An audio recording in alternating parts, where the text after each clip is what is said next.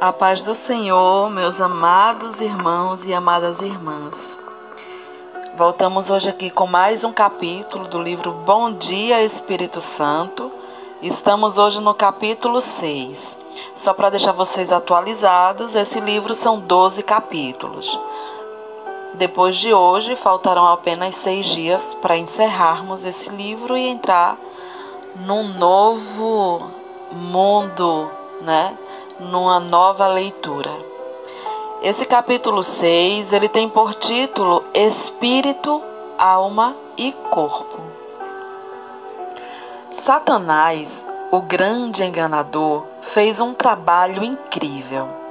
Ele convenceu o mundo, até ministros dedicados do Evangelho, de que o Espírito Santo não passa de uma influência ou um poder especial este engano é uma prioridade de Satanás, pois ele sabe que no momento em que você descobrir a personalidade e realidade do Espírito, sua vida será dramaticamente transformada.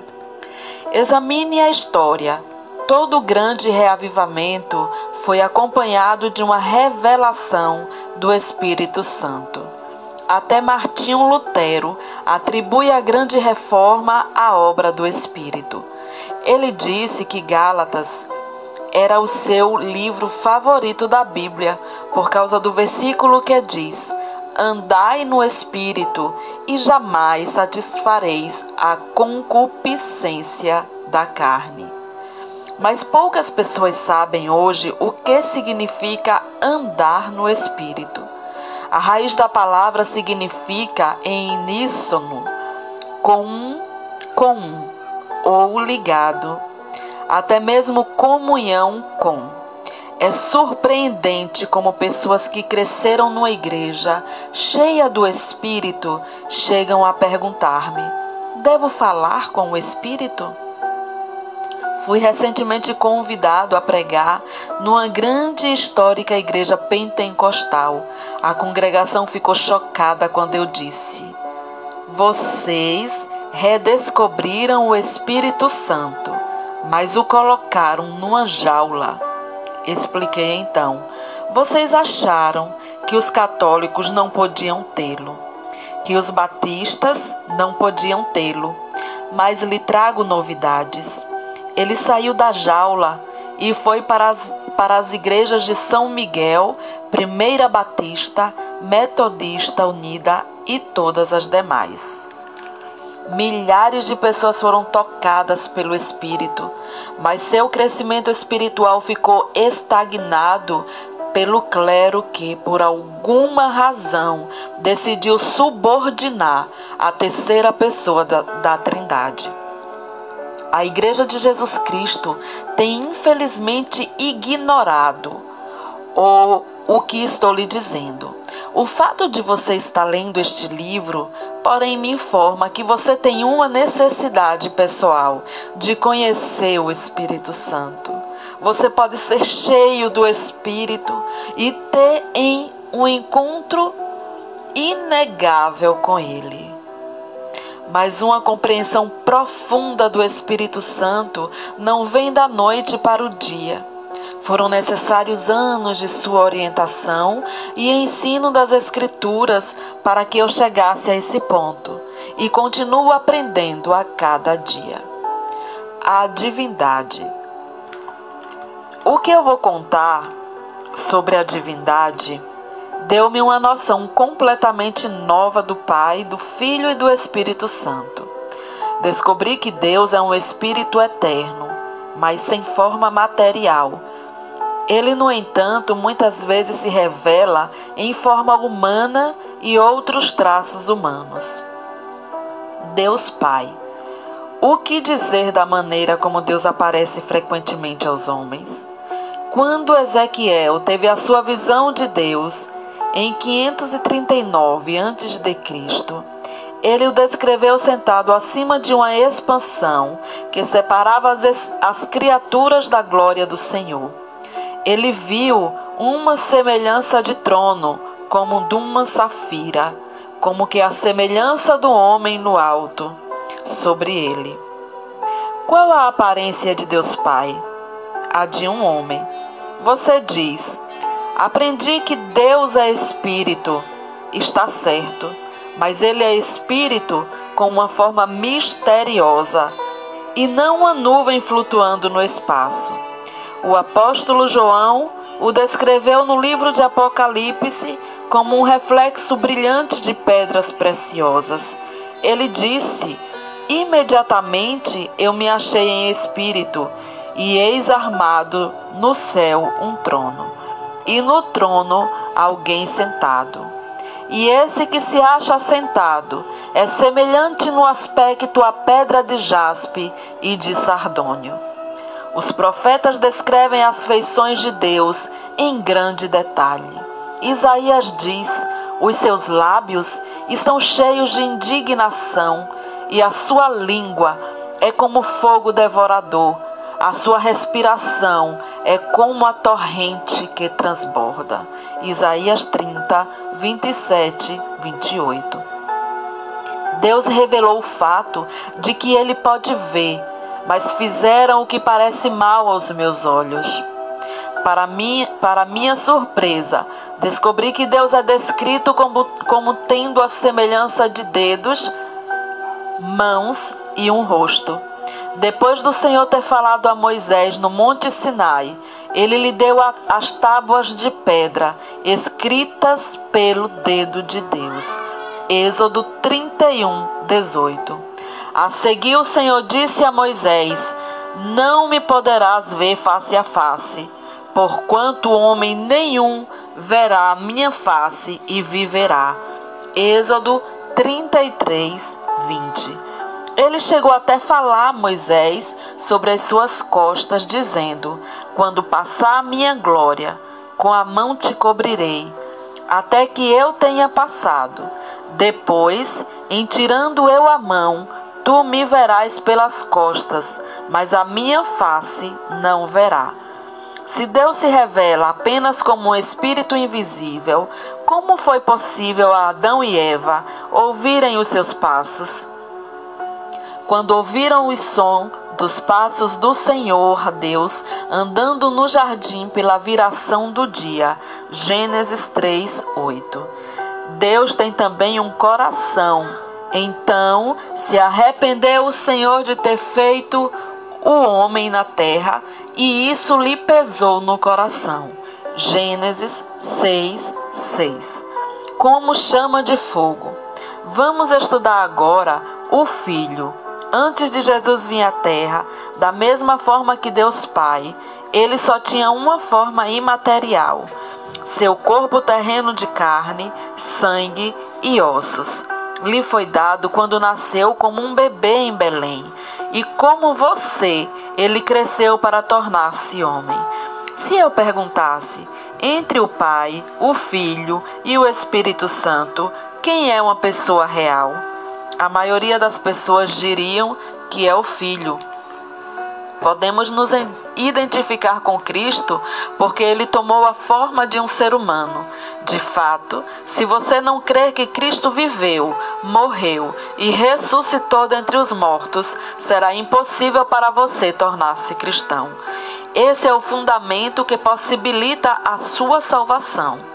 A Bíblia deixa claro que Jesus, parte da divindade, tem uma alma. No Getsemane, antes da crucificação, ele disse aos discípulos: A minha alma está profundamente triste até a morte. Temos uma descrição física de Cristo que molda nossa imagem dele. Sabemos, por exemplo, que usava barba e tinha cabelos compridos. Na profecia do Antigo Testamento, relativa ao sofrimento do Messias, o Senhor diz: Ofereci as costas aos que me feriam e as faces aos que me arrancaram os cabelos. Cristo era também um nazareno de uma cidade onde os homens costumavam usar cabelos compridos. Hoje, em seu corpo ressurreto, Cristo está sentado à destra de Deus Pai. Qual a sua aparência? Em Apocalipse, João teve uma visão dele com vestes talares e cingido à altura do peito com uma cinta de ouro. A sua cabeça e cabelos eram brancos como alvalã, como neve, os olhos como chama de fogo, o seu rosto brilhava como o sol na sua força. Na sua cabeça havia uma coroa de ouro, e no seu manto estavam escritas as palavras: Rei dos Reis e Senhor dos Senhores. Apocalipse 19, 16. João não está falando de Deus Pai, mas do Filho do Homem, e seu corpo humano glorificado é diferente da forma divina de Deus Pai. Uma mente própria. E o Espírito Santo? Ele também tem uma mente, uma vontade e emoções? Ele tem um corpo? Claro que sim.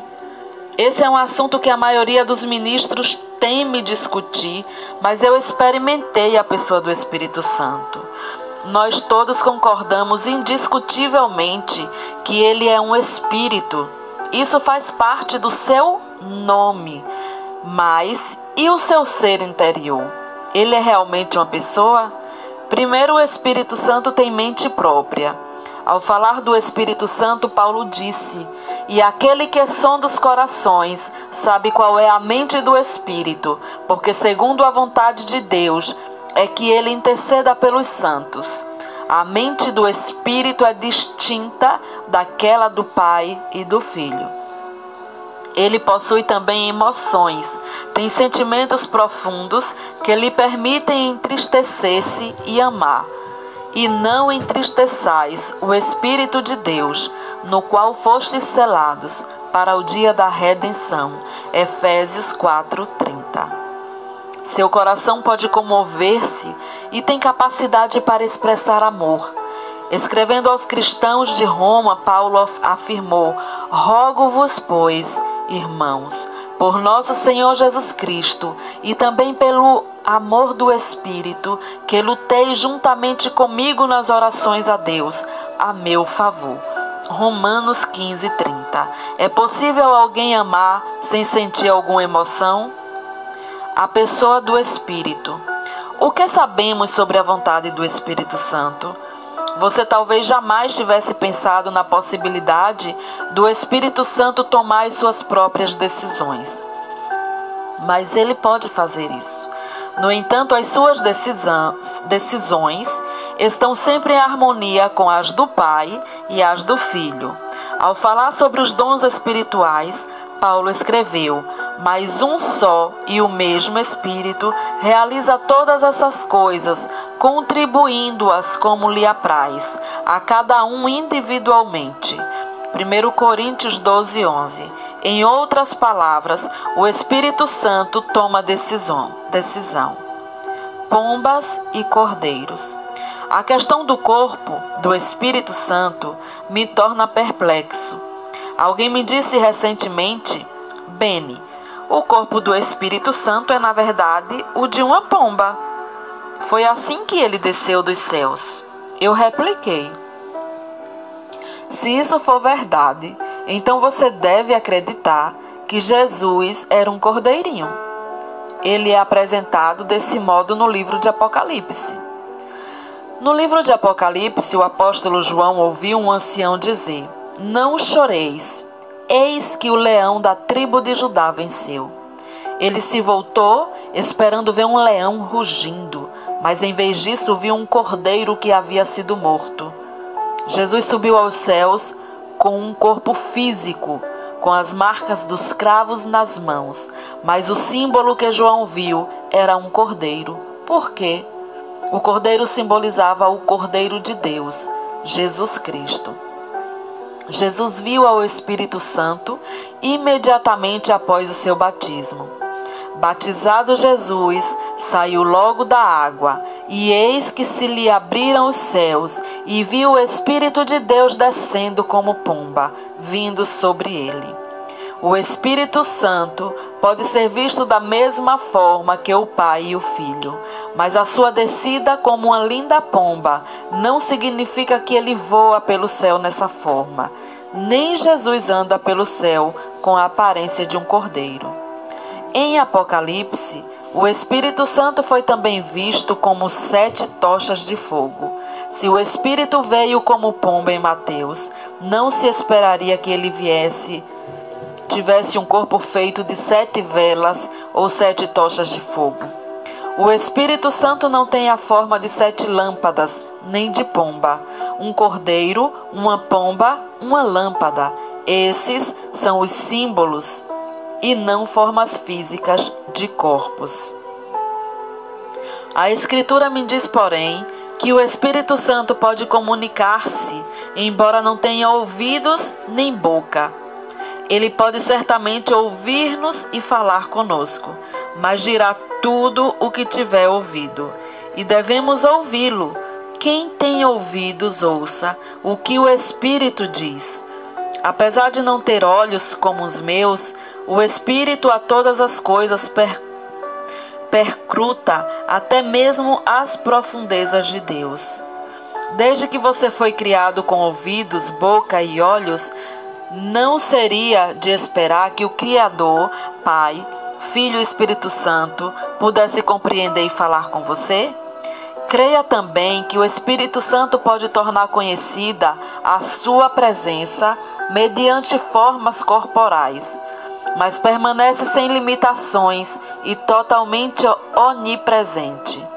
A Bíblia torna isso claro quando diz: O Espírito de Deus pairava sobre as águas.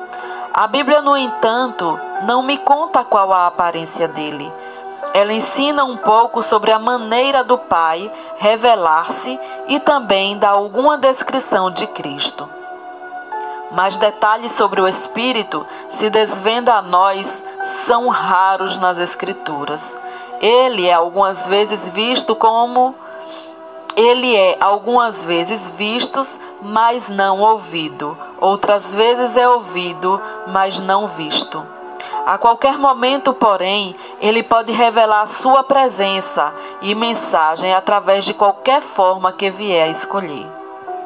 Uma semelhança surpreendente. Com o que Deus Pai se parece às vezes.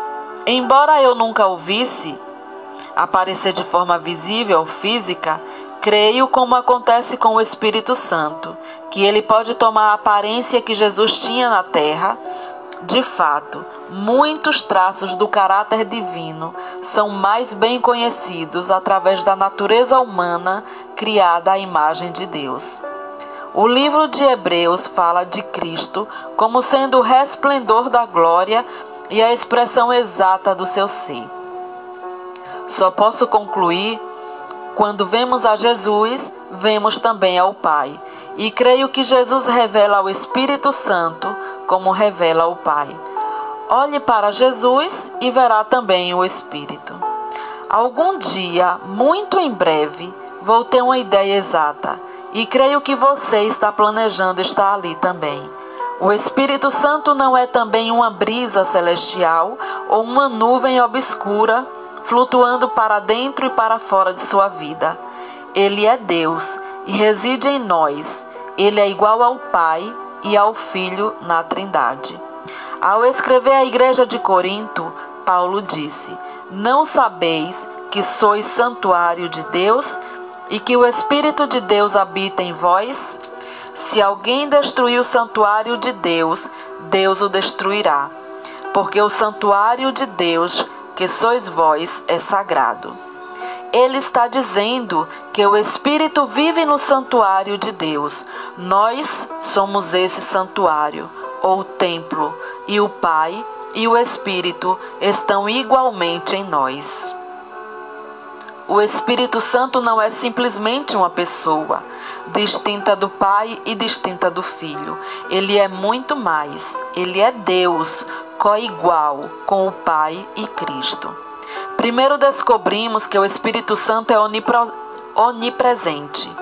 Em outras palavras, ele pode estar em todos os lugares ao mesmo tempo.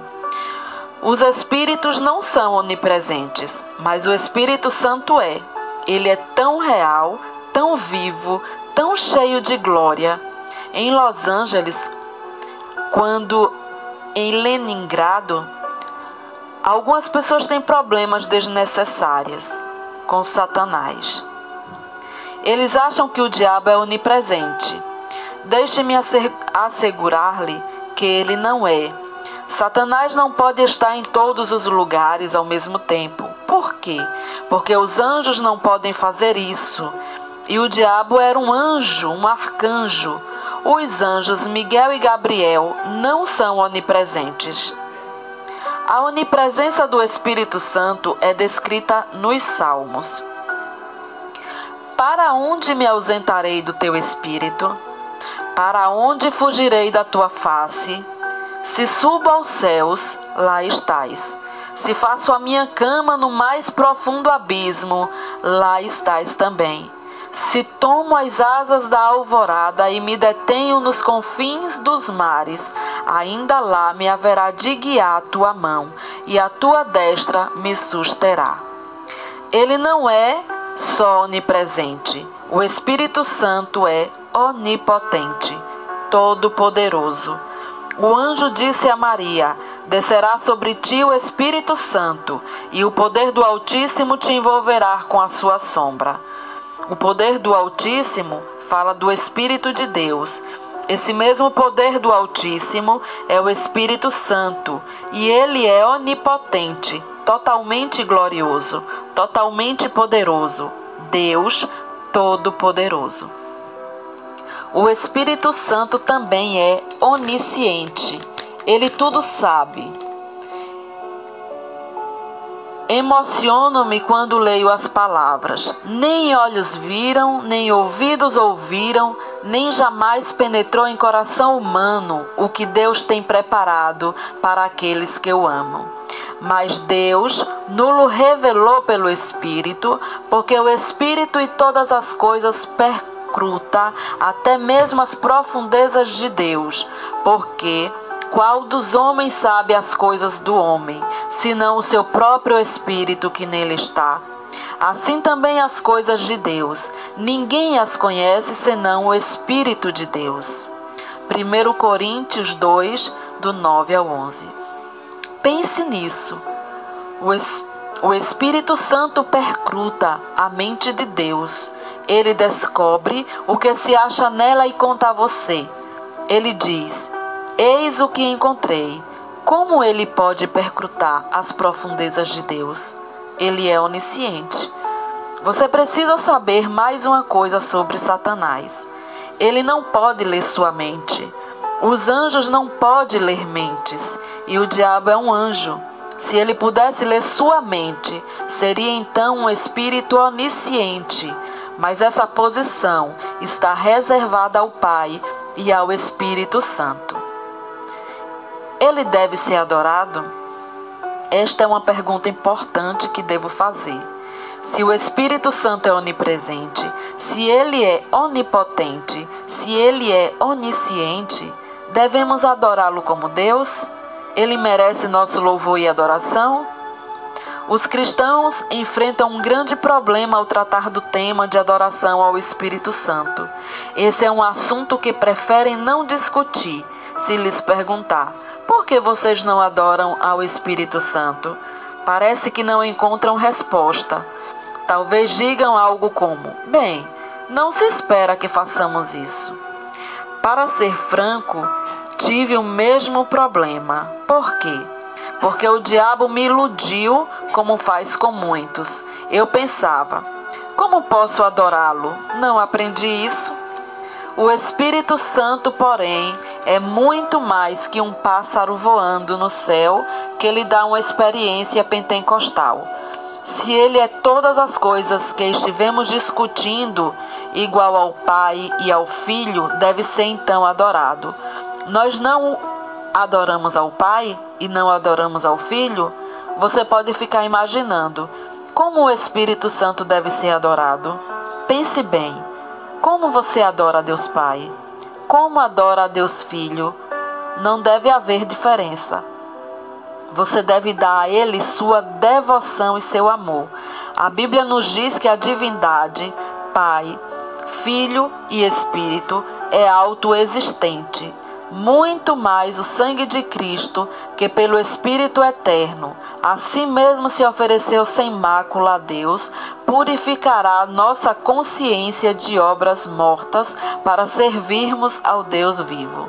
Hebreus 9:14. Quando aprendemos sobre anjos, descobrimos que eles só estão presentes por causa da existência de Jesus.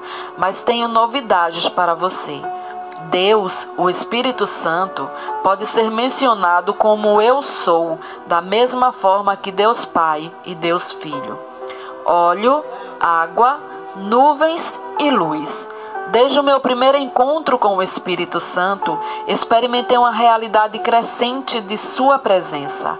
Cada passagem, cada encontro e cada revelação torna meu andar no Espírito mais completo.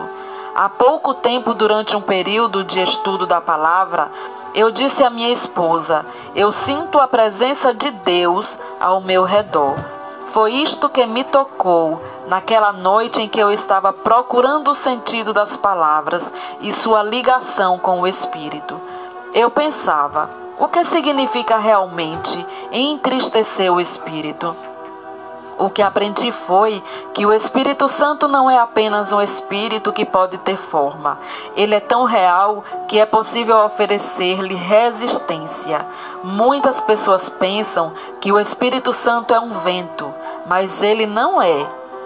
Esse é apenas outro em uma longa lista de símbolos descritivos usados para comunicar ao Espírito: óleo, água, uma pomba, uma nuvem, luz e inúmeros outros. Isso não significa de maneira alguma que ele se apareça com os seus símbolos.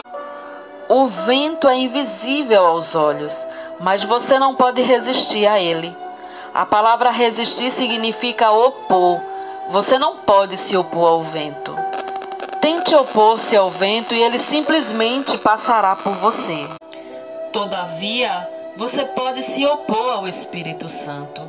Você pode impedi-lo de operar.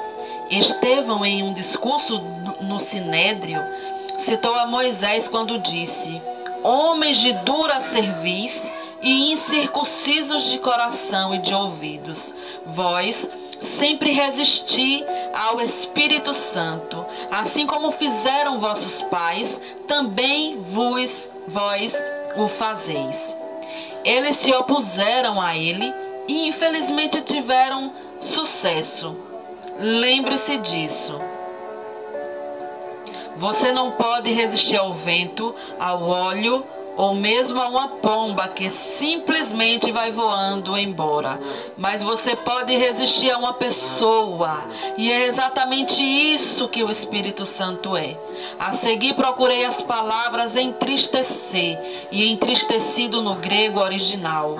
O termo raiz é lupa, significando sentir dor no corpo e na mente. Ele significa sofrer angústia mental e física. O Espírito Santo é uma pessoa.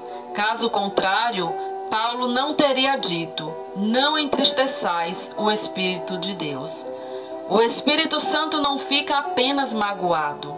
A mágoa opera a nível das emoções. Ele se entristece e isso é muito mais profundo. E não apenas isso mas o espírito pode ser apagado. A palavra significa matar. Paulo advertiu a igreja de Tessalônica: não apagueis o espírito. Você não pode apagar o vento ou outros símbolos, mas pode fazer parar uma pessoa. E é justamente isso que o Espírito Santo é. Ele se magoa facilmente você deve compreender também que o Espírito Santo pode ser afligido e atormentado. Ele pode ser contristado. Isaías falou sobre a benignidade do Senhor e sua misericórdia em relação a Israel. Mas eles foram rebeldes e contristaram o seu Espírito Santo, pelo que se lhe tornou em inimigo, e ele mesmo pelejou contra eles. Isaías 63, 10. É difícil imaginar isso, embora seja verdade. O Espírito Santo pode ser atormentado pelos seres humanos. No idioma original, contristar ou vexar tem o sentido de cansar, perturbar e até afligir. Só uma pessoa pode tornar-se alvo de tais tormentos. Um vento forte não pode ser acalmado, mas o Espírito Santo pode. E me chamou e me disse: Eis que aqueles fazem repousar o meu espírito. Zacarias 6:8. O Espírito Santo é uma pessoa que responde aos seus desejos. Você pode pedir-lhe que se aquiete e ele o fará, mas corre então o risco de entristecê-lo. Nas reuniões públicas eu vi muitas vezes o Espírito Santo prestes a falar e depois calar-se por causa de alguma manifestação carnal. Em tais momentos sagrados senti o Espírito Santo se retraindo. O Espírito Santo não é um lutador, ele ama. Se resistir a ele, irá embora. Ele não é como Satanás, que a Bíblia diz que fugirá de você se resistir-lhe. O Espírito Santo não se afastará com medo mas sairá da sua presença com o coração ferido. Quando entristecido, ele se retira mansamente. Se é apagado, parte em silêncio. Como é trágico pensar que as pessoas possam vexar ou tentar silenciar uma pessoa assim tão maravilhosa, mas elas o, fazem. Os filhos de Israel fizeram isso e hoje, enquanto ele ainda anseia pelo nosso amor e companhia, nós o ferimos com a nossa indiferença e rebelião. Posso ouvir ainda Catherine chorando agoniada em Pittsburgh. Por favor, não o entristeça. Ele é tudo o que eu tenho. Amém? Deus continue abençoando a vida de vocês. Obrigada pela atenção e se assim Deus permitir, amanhã voltaremos com o capítulo 7.